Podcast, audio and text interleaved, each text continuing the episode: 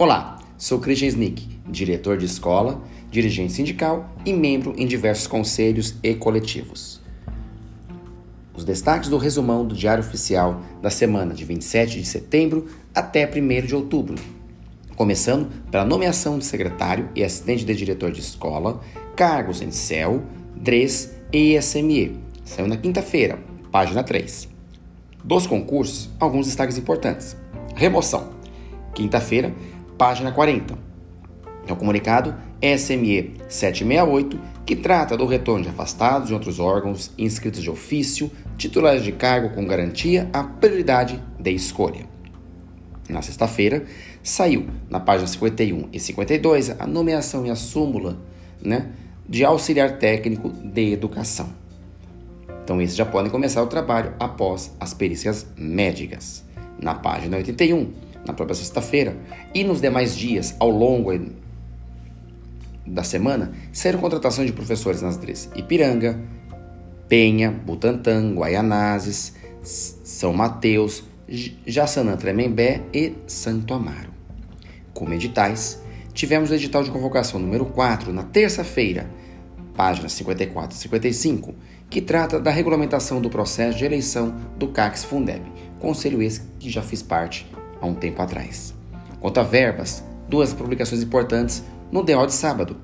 Portaria SME 5111, que é na página 17, que traz a fase 3 de implementação do SIG Escola, uma nova forma de fazer a prestação de contas para as DREs Butantã, São Miguel, Jacinã Tremembé, Itaquera e São Mateus.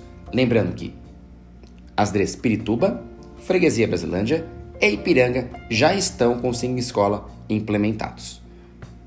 E na página 17 e 18 é a fase 7 do cartão magnético, ou seja, o PTRF passando por forma de cartão nas escolas de Ipiranga e Santamaro que ainda não tinha entrado na fase anterior.